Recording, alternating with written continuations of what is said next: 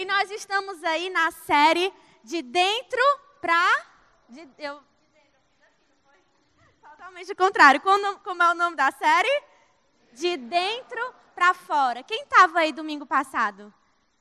Já soube que quem pregou foi pastor Rafa e pastor Costa.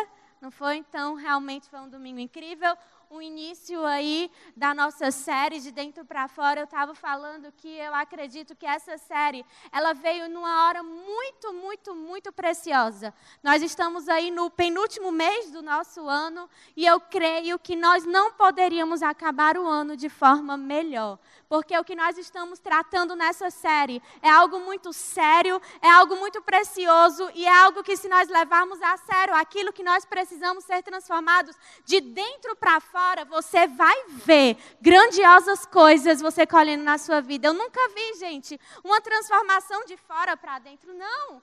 Existem coisas na nossa vida que precisam realmente serem mexidas por dentro para que elas possam frutificar para fora.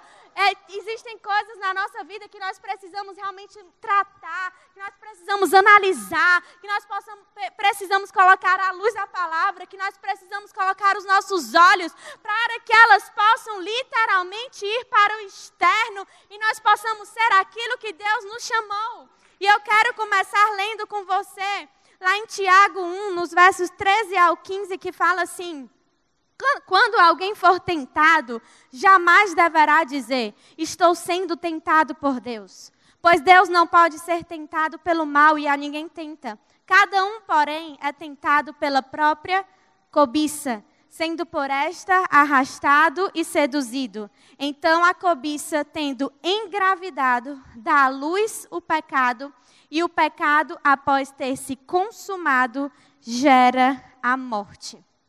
E aí nós estamos aqui na nossa série aí de dentro para fora e talvez você não veio domingo passado. Então, só para você entender um pouquinho do que se refere a essa série. O nosso objetivo nessa série de dentro para fora é para que nós possamos conversar, para que nós possamos aqui discutir de forma bíblica a palavra pureza. Sabe por quê? Porque muitas vezes a, a, palavra pureza, ela se torna algo distante de nós. Ela, ela se torna algo meio que impossível. Algo que as pessoas olham e digam assim, vixe, é muito difícil. Vixe, isso aí não é para mim não. E aí nós queremos aqui, através dessa série, de dentro para fora, nós possamos discutir de forma bíblica e eu te convido a você levar essa série muito a sério, porque nós já estamos vendo transformação lá na nossa igreja, lá em Natal, nós estamos vendo realmente, gente, milagres acontecendo. Nós estamos vendo luz, trevas se transformando em luz. E eu te convido a você realmente levar muito a sério isso na sua vida, porque eu creio que isso é o que nós vamos viver. Amém? E aí, semana passada, nós vimos com o pastor Costa, nós vimos com o pastor Rafa a importância, os benefícios da pureza para a nossa alma. Quem lembra? Nós falamos aqui que a pureza ela é o resgate ali da identidade de Deus em nós, da semelhança de nós a quem há Cristo. E hoje nós trataremos exatamente do processo, preste atenção, que nos leva da pureza à corrupção, que se chama a palavra tentação. É isso que nós vamos tratar hoje, mas antes eu quero te explicar um pouquinho do que é tentação. E tentação é quando a nossa natureza pecaminosa, ou seja, os nossos desejos, eles encontram uma oportunidade ilícita de nós sermos saciados. Tentação, ser tentado, é você ser instigado a satisfazer os seus desejos por caminhos que estão fora da vontade moral de Deus para a sua vida. Então aí você já vai se analisando, certo? Que nós estamos aqui para isso, amém? Preste atenção. Provas são testes enviados por Deus. Tentações são armadilhas enviadas por Satanás. Tentações são armadilhas enviadas pelo inimigo na minha e na sua vida, para que nós possamos cair e ele conseguir exatamente o objetivo dele da nossa, com a nossa vida. Qual é o objetivo dele? Matar, roubar e destruir. E enquanto a prova nos gera crescimento, enquanto a prova faz a gente amadurecer, enquanto a prova faz a gente ir para outro nível, enquanto a prova faz a gente quer saber de uma coisa, tá difícil, mas eu estou crescendo, eu estou evoluindo, eu estou amadurecendo, eu estou indo para um outro nível na minha vida. Enquanto a prova faz isso, gera o crescimento na nossa vida, a tentação ela visa a nossa queda. A tentação ela visa visa a nossa destruição, a tentação visa a nossa morte, a tentação visa que a gente caia e fique ali exatamente no fundo do poço.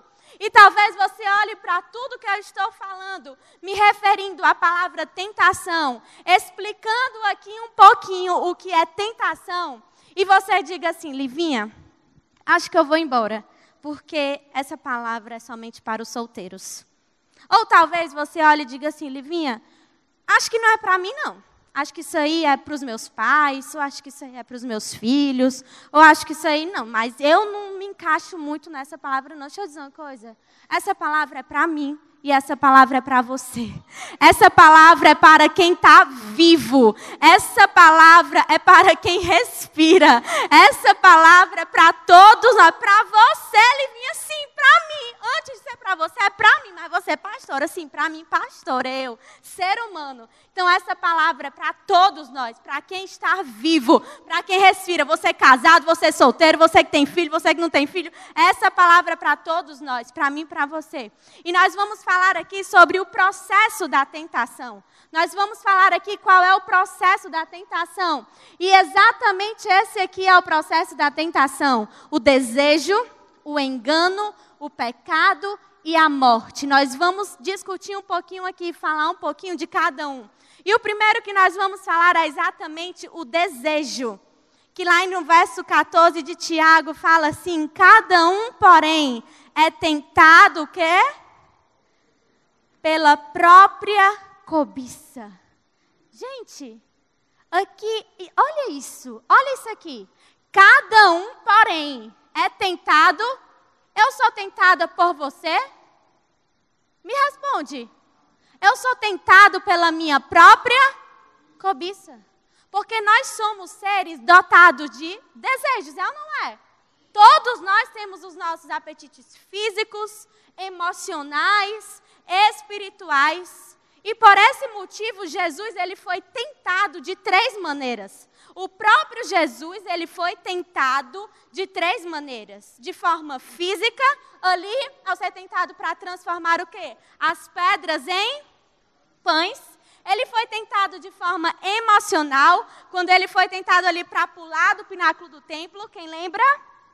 E ele foi foi tentado também de forma espiritual, quando ele foi tentado pelo inimigo para prostrar-se e adorar ao próprio Satanás. E a palavra aqui em Tiago, ele usa o termo em grego em epitimia. Fala assim, epitimia. E olha o que é que significa: um forte desejo ou ânsia por alguma coisa. E sabe o que é que Tiago está nos ensinando aqui? Que nós somos tentados na zona daquilo que nós mais desejamos. Que nós somos tentados exatamente naquilo, na zona das coisas que nós mais ansiamos, nas coisas que nós mais desejamos. Não é o tipo de desejo que importa, é a intensidade desse desejo que importa diante da tentação na qual nós estamos pa passando. Porque a perda da pureza começa quando nós perdemos o controle para os nossos desejos. Preste atenção nisso.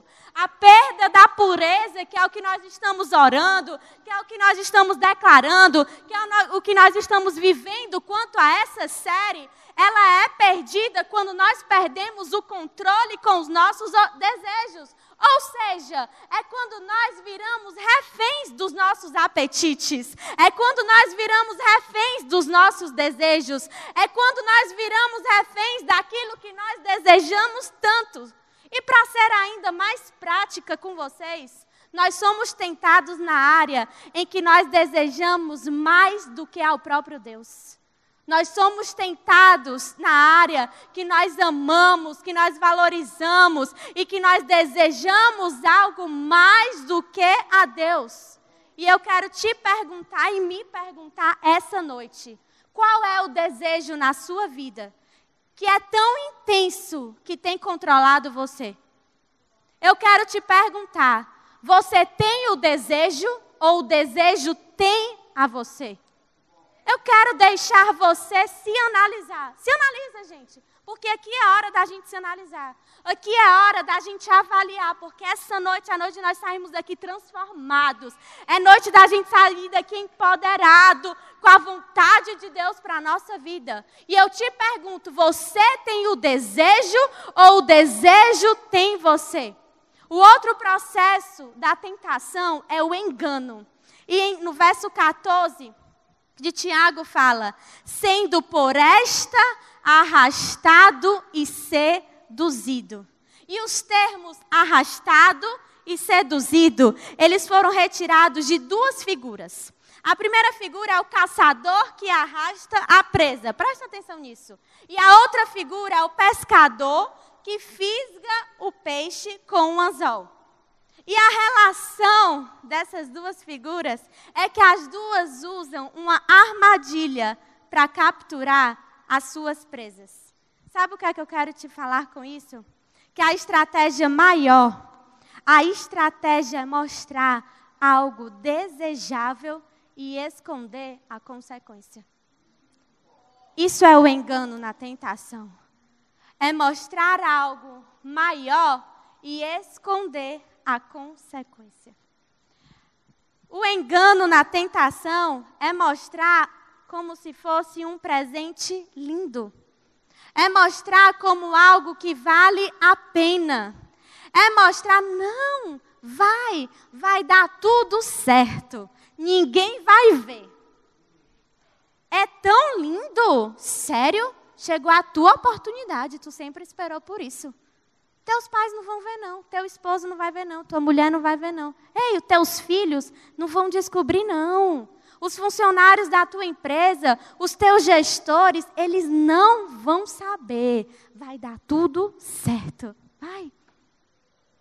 E é exatamente assim que é o engano na tentação na nossa vida. Só que o que acontece, não vou pedir agora, tá? Deixa já já para a gente ver o que é que o nosso presente nos, nos fornece aí. Vou deixar vocês curiosos. E é exatamente isso que o engano faz com a gente. Vai dar tudo certo? Vai. Ninguém vai saber. Assina esse contrato que vai ilícito, que vai dar tudo certo. Você vai ganhar o dinheiro que você tanto queria, o dinheiro que você tanto precisa. Ei, vai. A tua esposa não vai saber, o teu marido não vai saber, os teus filhos não, vai, não vão saber. E é exatamente nesse ponto do engano que a nossa mente, ela fica fascinada com as possibilidades de prazer e satisfação que nós obteremos com aquela situação e nós esquecemos o preço que nós pagaremos com aquela situação. A nossa mente ela fica tão fascinada que a gente já não mais raciocina o preço de estarmos dentro daquilo. E aí é exatamente no engano que entra a ação de Satanás na tentação. Sabe por quê? Você vai me entender um pouquinho. Porque até esse ponto, nós o quê? Estávamos sendo tentados pelo nosso próprio desejo, certo? Até aí era esse ponto. Nós estávamos sendo tentados pelo nosso próprio desejo. Só que agora, nessa etapa e nessa condição da tentação, o inimigo ele entra em ação. É a ação do maligno. Na Bíblia fala que é o enganador que engana desde um princípio, porque ele vem exatamente com o engano. A nossa mente começa a ser enganada. Porque ter um desejo, gente, venhamos e convenhamos, é humano, é ou não é? Quem tem desejo aqui? Eu tenho. Você tem? Somos sinceros, somos uma igreja sincera. Ter desejo é humano, mas você deixar, você permitir o desejo gerar fantasias na sua mente é maligno. Você permitir, você abrir porta, você abrir brecha, você deixar que o desejo ele possa fazer com que a sua mente crie gere fantasias, aí sim é uma ação maligna. Mas sabe o que é que acontece? Aí nós vamos falar aqui um pouquinho. Quando nós estamos aqui vendo, não, vai valer a pena. Quer saber de uma coisa? Eu acho que não é tão errado assim, não. Eu acho que não é tão impuro assim, não. Eu acho que não é tão qualquer coisa assim, não. Quer saber? Eu vou. Aí a gente vai. Aí cadê meu amigo aqui? Aí a gente quer saber, ninguém vai saber. Eu acho que vai dar certo isso aqui, eu estou precisando tanto. Aí a gente cai no engano, na tentação. E quando a gente, pode tirar. E quando a gente vai ver, o que gera na nossa vida é só isso aqui, ó. É só lixo. É só podridão. É só o que não presta é exatamente o pecado, é exatamente o engano, é exatamente o que é sujo, é exatamente aquilo que Deus não quer para a nossa vida. É só os resquícios. É só aquilo que não tem mais utilidade nenhuma. É aquilo que está cheirando mal. É aquilo que gera remorso. É aquilo que gera angústia. É aquilo que gera condenação. É aquilo que gera o teu fim do poço, é aquilo que gera em ti um sentimento de sujeira, e é exatamente isso que o engano faz com a gente. Nós achamos que vai me satisfazer, nós achamos que vai dar tudo certo, até que enfim eu vou logo me envolver, eu vou logo assinar, eu vou logo me jogar nisso aqui, porque enfim é o que eu estou desejando e eu vou me entregar a esse desejo. E a gente não mede as consequências, mas quando nós nós vamos ver, o preço que nós vamos pagar é exatamente isso: é a destruição. E aí é o próximo passo da tentação, que é o pecado. A Bíblia fala no verso 15 de Tiago que diz: Então a cobiça, presta atenção nisso, então a cobiça, tendo engravidado, dá a luz ao pecado. Olha isso. Então a cobiça, tendo engravidado, tendo gerado dá a luz ao pecado. Até no culto de 16 eu brinquei, né? Amor, o que é que tu sente quando escuta a palavra engravidado? Você quer mais uma vez o engravidado na, na, nossa vida? O terceiro é ele, não, agora não, em nome de Jesus. Mas, gente, é isso, não é? A gente tem que ter filho, é ou não é? Amém? E é isso que a, que a cobiça faz, tendo engravidado, dá luz ao pecado. Porque o nosso desejo, que foi o primeiro ponto do processo da tentação, o nosso desejo ele já foi atiçado. A nossa mente, ela já foi iludida aqui com o engano. E agora, no pecado, é a hora das nossas mãos elas executarem o ato em si. Aí é quando o pecado, ele fica o quê? Consu. Nasce o pecado enquanto fato consumado. E aí é quando nasce o adultério. E aí é quando nasce a inveja. E aí é quando nasce a mentira. E por aí vai. Aí é quando já não está mais no campo do desejo, nem no campo do engano, mas é exatamente aqui que está o adultério, a mentira, a inveja, e aí você pode associar ao pecado que você quiser aí. Porque é exatamente isso que acontece depois que nós somos enganados. É o pecado, é o fato consumado. E sabe o que é que depois do pecado gera em nós? Fala assim comigo: a morte. No verso 15 fala: E o pecado, após ter se consumado, gera morte.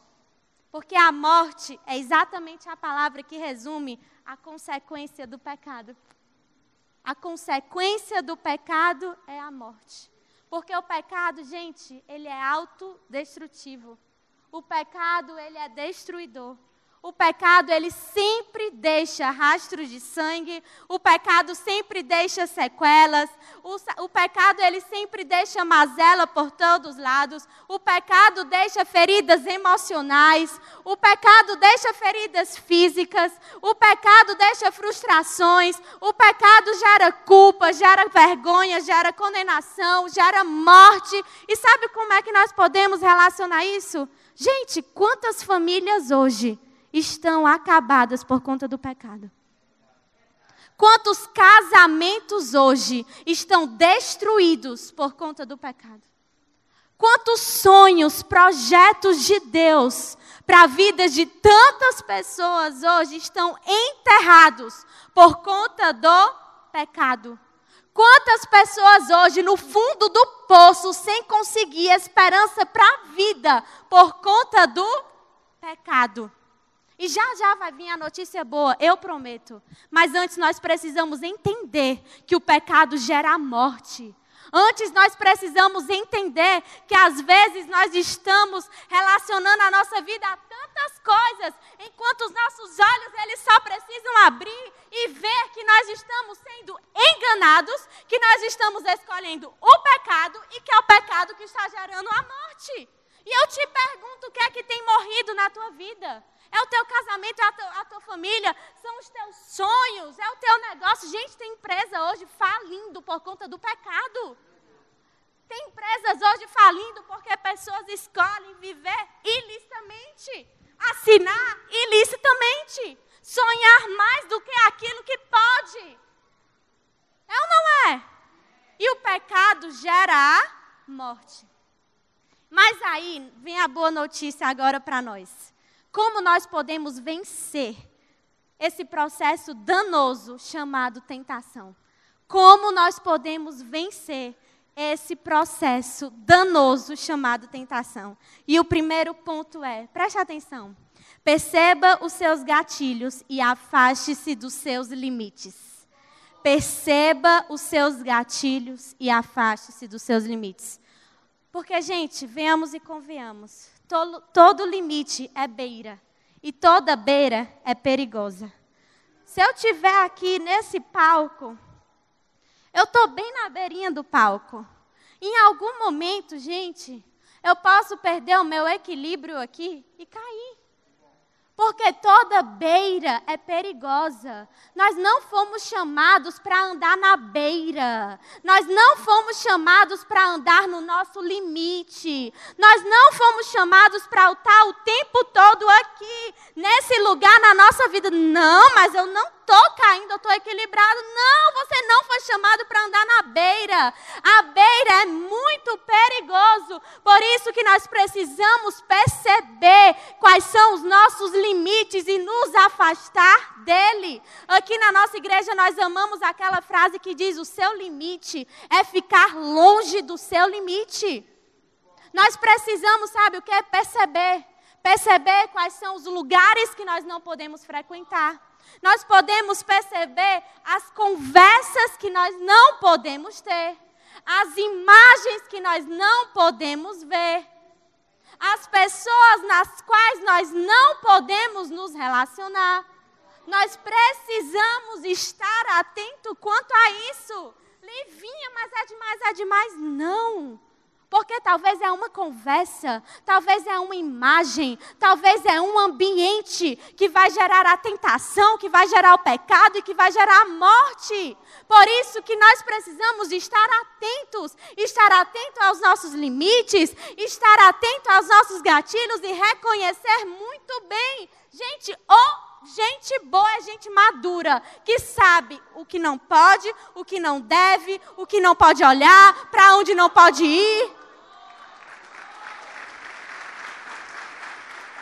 Olha o que fala, olha o que fala lá em Salmos 1. Preste atenção, porque aqui tem três preciosidades para a nossa vida. Como é feliz aquele que não segue o conselho dos ímpios, ou seja, aqui nós podemos relacionar a conversas, que não imita a conduta dos pecadores, ou seja, nós podemos relacionar a conduta, e nem se assenta na roda dos zombadores, ou seja, lugares. Sabe o que eu quero te dizer com isso? Existe algo da parte de Deus para nós, mas existe também algo que é nosso, que é a nossa parte. Mas sabe o que é que acontece? Um dos motivos para muitas pessoas hoje em dia estarem sempre voltando para o lugar da tentação, sempre é a mesma coisa, sempre é o mesmo pecado, sempre é a mesma queda, sempre é a mesma história. Sabe o que é? Muitas vezes é a palavra chamada orgulho. Como assim, Livinha? Porque muitas vezes nós nos achamos maduros demais. Nós nos achamos já experientes o suficiente e muito espertos, muito já estudados, muito maduros. Não, Livinha, eu já amadureci o que eu precisava amadurecer. Eu posso ir sim. Eu posso conversar sim. Eu posso ver sim. Eu posso assistir? Sim. Eu posso fazer qualquer atividade? Sim. Eu estou legal, eu estou bem. E aí eu te digo, certo, pois deixa eu te falar o que diz na palavra de Deus, lá em 1 Coríntios 10, diz assim: assim, aquele que julga está firme, cuide-se para que não caia. Provérbios 16, 18 diz: o orgulho vem antes da destruição o espírito altivo antes da queda. Gente, lá em casa, muitas vezes, quando infelizmente a gente recebe notícias de pessoas que estão na destruição, principalmente quando é alguma história de algum pastor que infelizmente tirou a vida, ou então que caiu no adultério. Gente, quando nós escutamos, quando chega até nós essas histórias, a primeira coisa que a gente faz, além de orar pela vida dessa pessoa, é dizer: Senhor, nos sustenta. Senhor, nos dá graça de nós ficarmos de pé. Porque quem somos nós para falar algo, para julgar, para condenar? Quem está de pé, cuide-se para que não caia. Essa é a nossa oração. Mas, pastora, você. Quem está de pé, cuide-se para que não caia. Nós não podemos cair no orgulho de dizer: eu já estou preparado, eu já estou maduro. Olha a minha família, olha o que eu estou construindo, olha a minha empresa, olha o meu grupo, olha, eu vou à igreja. Ei, saiba, saiba que quem está de pé, cuide-se para que não caia. Saiba os seus limites, saiba até onde você pode ir, saiba que aquilo você não pode escutar ou não pode. A gente não é todo filme que passa na minha casa, não. Não é todo filme que eu e o meu marido deitamos para assistir ter um momento de lazer, não. Porque tem imagem que nós não queremos ver, mas vocês são casados, mas nós não queremos. Mas que não entra na minha casa, não entra no meu casamento, não passa pelos meus olhos. Ou quando está lá o filme que vai o negócio, muda pausa, faz alguma coisa, mas não fica ali na minha casa, não permanece no meu casamento, não permanece na relação com Não é qualquer desenho que os meus filhos assistem, mas pastora, o Senhor ensina eles a palavra, mas não tem, não tem. Não é qualquer desenho, não qualquer imagem, não, não é qualquer ensinamento. Saiba aquilo que você pode, saiba aquilo que pode ter acesso na sua casa, saiba os lugares que você pode, os lugares que você não pode, as músicas. Gente, música, é ou não é? Conversas. Homens, saibam aquilo que vocês podem acessar e aquilo que vocês não podem nem chegar perto, porque senão vocês vão entrar na destruição, na morte. Porque toda catástrofe começa com a complacência. E eu fui pesquisar o que era o, o, significado de complacência. E olha o significado: disposição habitual para corresponder aos desejos ou gostos de outrem com a intenção de lhe ser agradável. Gente, agradar os outros agradar os outros. Com a complacência, nós geramos a catástrofe. Eu quero deixar uma frase, duas palavrinhas para você hoje, que acontece lá em casa quando eu ofereço pizza para o meu marido. Que eu chego para ele e digo assim: amor, vamos comer uma pizza hoje? Vou pedir uma pizza para Josué. Josué ama, ama pizza. Ele botou fora. Porque ele está de dieta, por isso que ele é lindo, né? maravilhoso desse jeito. E ele diz: estou fora. E eu te convido a partir de hoje na tua vida, Quando chegarem as propostas que você sabe que você não pode se envolver, você dizer: tô fora. Tô fora dessa conversa, tô fora dessa imagem, tô fora desse lugar, tô fora desse contrato, tô fora, porque isso é uma tentação que vai me levar ao pecado, que vai me gerar morte. Quero ver vocês usando tô fora. Amém? Amém? Para comida também, né, pastor Rafa? Para comida também, né? Segundo ponto, assuma a responsabilidade do seu pecado. O verso 13 fala: Quando alguém for tentado, jamais deverá dizer: Estou sendo tentado por Deus, pois Deus não pode ser tentado pelo mal e a ninguém tenta. Nós não podemos culpar Deus. Preste atenção nisso. Nós não podemos nem sempre, gente, culpar o diabo. As nossas carências. Nós temos que assumir a nossa responsabilidade. Não, Livinha, mas é mais forte do que eu. Ai, são os meus hormônios. Não é porque eu sou homem. Não, Livinha, é porque eu sou mulher, delicada. Não, gente. Está na hora de nós assumirmos as nossas responsabilidades. E o primeiro passo para nós vencermos um hábito repetitivo na nossa vida é parar de procurar culpados é assumir uma postura de arrependimento e receber o Espírito Santo para que nós possamos vencer. É dizer, quer saber de uma coisa? Eu bato no meu peito e digo que a responsabilidade é minha e que eu preciso de ajuda. E que eu preciso me arrepender. E que eu preciso sair desse lugar. Não, mas é porque é Deus, é o marido, é o filho, é a esposa, é, ah, é o inimigo. Na... Não, quer saber de uma coisa? Eu preciso mudar. Eu preciso dar um passo. Eu preciso amadurecer. Eu preciso dizer não. Nós precisamos assumir as nossas responsabilidades. Muitas vezes, Deus, eu preciso casar com essa pessoa. É Fulano, diz o nome completo da pessoa.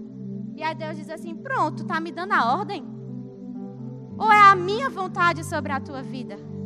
Deus, mas eu quero, ó, daquele jeito, naquele lugar ali, tem que ser aquele. Deus, meu filho, eu tenho algo muito melhor para você. Mas você está me dando um comando? Mas Ele nos chama hoje a nós sermos homens e mulheres de coragem. Porque homens e mulheres de coragem oram pela vontade de Deus. Homens e mulheres oram pela. Gente, eu até falei isso aqui no CUD 4. Quando nós fomos para Natal, há seis anos atrás, eu e o Rodrigo, Rodrigo estava super empolgado. Eu estava acabada. Eu não queria ir para Natal.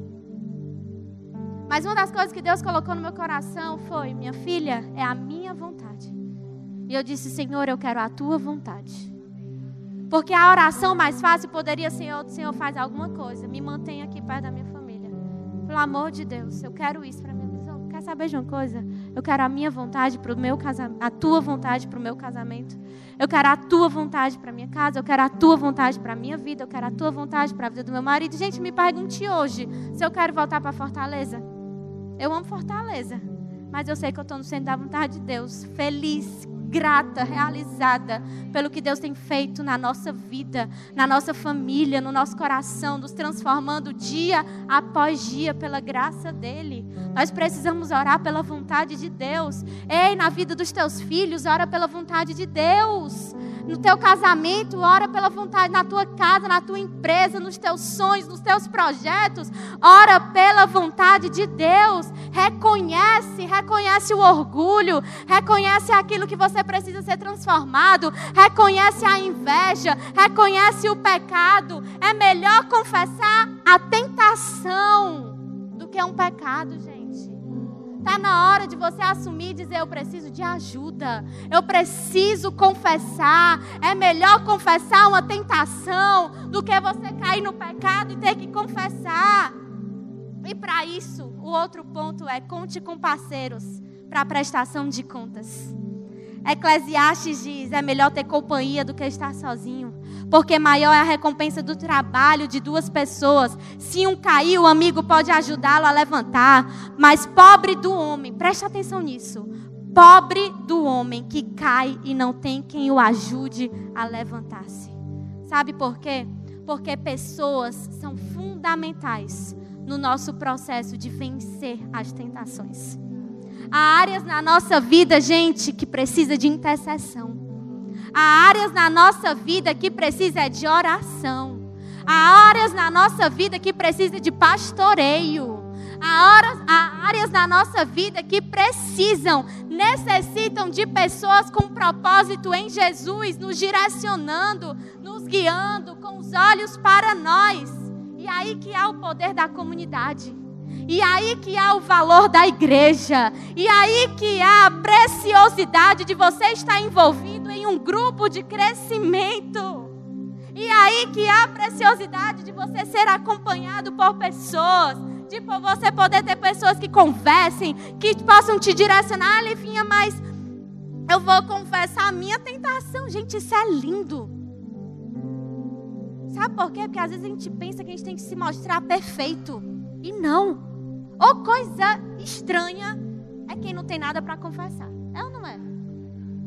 Saiba que aqui na nossa igreja nós amamos ter, ter tentações confessadas, porque aí há transformação, aí há Jesus agindo, aí há Deus renovando. Nós precisamos de pessoas que nós possamos compartilhar. Nós precisamos de pessoas que digam: ei, ei, ei, ei, esse não é você não se levanta, passa água nesse rosto, que Deus tem mais para a tua vida. Nós precisamos de pessoas que no domingo ligam para a gente: Ei, não te vi na igreja ainda hoje, corre para cá que tem uma palavra de Deus para a tua vida, mas eu estou triste. Venha, vou te pegar em casa, já já, estou aí. Nós precisamos de pessoas que no meio da semana percebam que alguma coisa precisa ser ajustada e diga: Ei, maridos, esposas aqui presentes, nós precisamos ser apoio. Quem é casado aqui, gente? Quem é casado? Só para eu entender. Nós precisamos ser esse apoio no nosso casamento. Às vezes a gente acha que ah, é me, minha tentação, minha esposa não pode saber, ah, e você está completamente enganado. Esposa, saibam as dificuldades do seu marido. Marido, saibam as fraquezas da sua esposa, porque assim vocês podem ajudar uns aos outros. Você sabe o que o seu marido não pode ver. Você sabe o que você não precisa falar para não gerar algo. Você sabe o que o seu marido precisa ficar longe. Marido sabe o que, é que a sua esposa precisa ficar longe para que um possa ajudar o outro. Gente, a gente ter essa clareza, essa sinceridade, dizer, ei, você só sai para trabalhar hoje depois que a gente se ajoelhar aqui e você melhorar. Ei, acordou estranho hoje, hein? Tá normal não. Vou orar por você. Vou declarar Jesus aqui na tua vida. Vou declarar a palavra de Deus. Você só sai daqui depois de um beijinho e uma oração. É sobre isso, gente. Muitas vezes nós estamos um contra o outro. Ah, mas me tratou desse jeito. Ah, mas a gente só quer. Sabe de uma coisa? Nós estamos juntos, nós somos um. É para ser exatamente isso aqui na tua vida. Vamos juntos. Ai, meu Deus, olha, eu estou na beira, quase que eu ia caindo. Já viu, né? O elemento criativo da pregação. Amém, maridos e esposas? E o último ponto, para que nós possamos vencer esse a tentação e esse processo danoso da tentação, e eu amo esse, é dependa do Espírito Santo. Em Gálatas 5 fala assim: Por isso digo, vivam pelo Espírito, e de modo nenhum satisfarão os desejos da carne. Sabe o que isso quer dizer? Que muitas vezes o nosso problema que nós podemos ver na nossa vida é que nós queremos vencer o pecado focando no pecado. Como assim, Livinha? Vamos fingir que essa caixa de som aqui é um pecado, tá certo? O pessoal que está aqui atrás aqui tem uma caixa de som que ela é o pecado. E muitas vezes na nossa vida nós estamos assim, Senhor, me livra desse pecado. Senhor, por favor, eu não quero mais esse pecado na minha vida. E está lá, morando no pecado. Senhor, por favor, não quero mais esse pecado. Mas ele é tão lindo. Mas eu quero ficar aqui pertinho dele. Senhor, me livra. Me deixa longe. Me livra da tentação, Deus. Me livre. E a gente está aqui, ó, bem pertinho. Enquanto a vontade de Deus para a nossa vida é assim, Senhor, quer saber de uma coisa? Tem uma fraqueza tem uma tentação, mas Pai, quero mais de Ti. Senhor, vou deixar de olhar um pouquinho aqui para o pecado e eu vou começar a olhar para a tua palavra. E Senhor, a tua palavra fala que eu já recebi o teu perdão. E Senhor, a tua palavra fala que pelas tuas pisaduras eu sou sarado. E Senhor, quer saber de uma coisa? Eu estou com tanta vontade de vir para pertinho dele, Senhor está dizendo que é para eu não ir. E eu não vou focar nele. E eu vou continuar na tua palavra. E eu vou continuar na tua presença. E eu vou continuar direcionado pelo teu espírito. E Senhor, eu estou com vontade de olhar, mas eu não vou olhar, porque o Senhor está pedindo para eu olhar para cá. E tá tão legal, Deus. O Senhor está fazendo grandes coisas na minha vida. O Senhor tem colocado sementes. O Senhor tem me transformado. O Senhor tem me dado tantas coisas incríveis. Eu tenho recebido da alegria, da cura, do perdão. Eu tenho recebido de uma emoção que eu nunca tive antes. De uma cura, saúde emocional que eu nunca tive antes. O meu casamento nunca esteve tão incrível antes, mas eu estou com vontade de vir para cá mas, Senhor, eu quero plenitude em Ti. E eu vou continuar focando aqui. Eu vou continuar focando na Tua palavra. Eu vou continuar focando nas Tuas promessas. Eu vou continuar focando no Teu amor. É sobre isso, gente.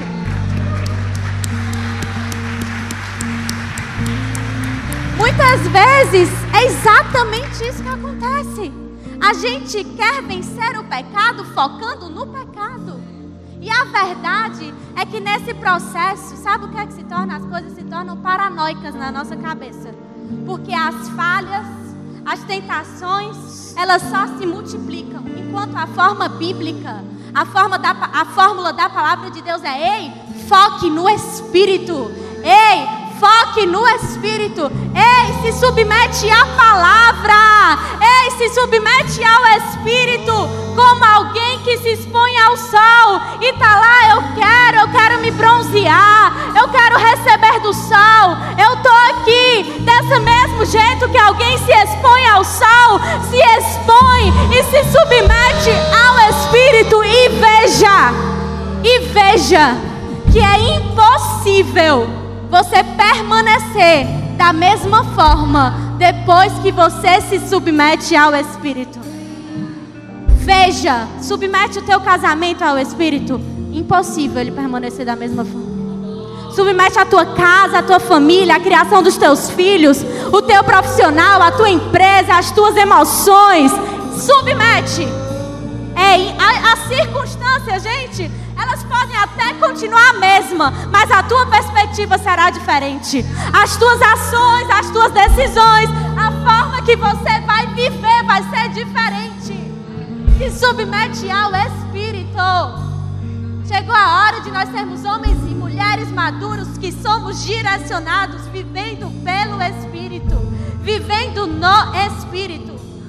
Sabe, eu te digo, se aprofunda na comunhão com o Consolador. Sabe por quê? Porque vai ter um momento, ou talvez hoje seja esse momento, que você está se sentindo um lixo. Que você está se sentindo sujo, condenado. Meu Deus, como é que eu fiz isso ontem? Como é que eu fiz isso com a minha família? Como é que eu fiz isso com os meus filhos? Como é que eu fiz isso com os meus pais? Como é que eu fiz isso comigo mesmo?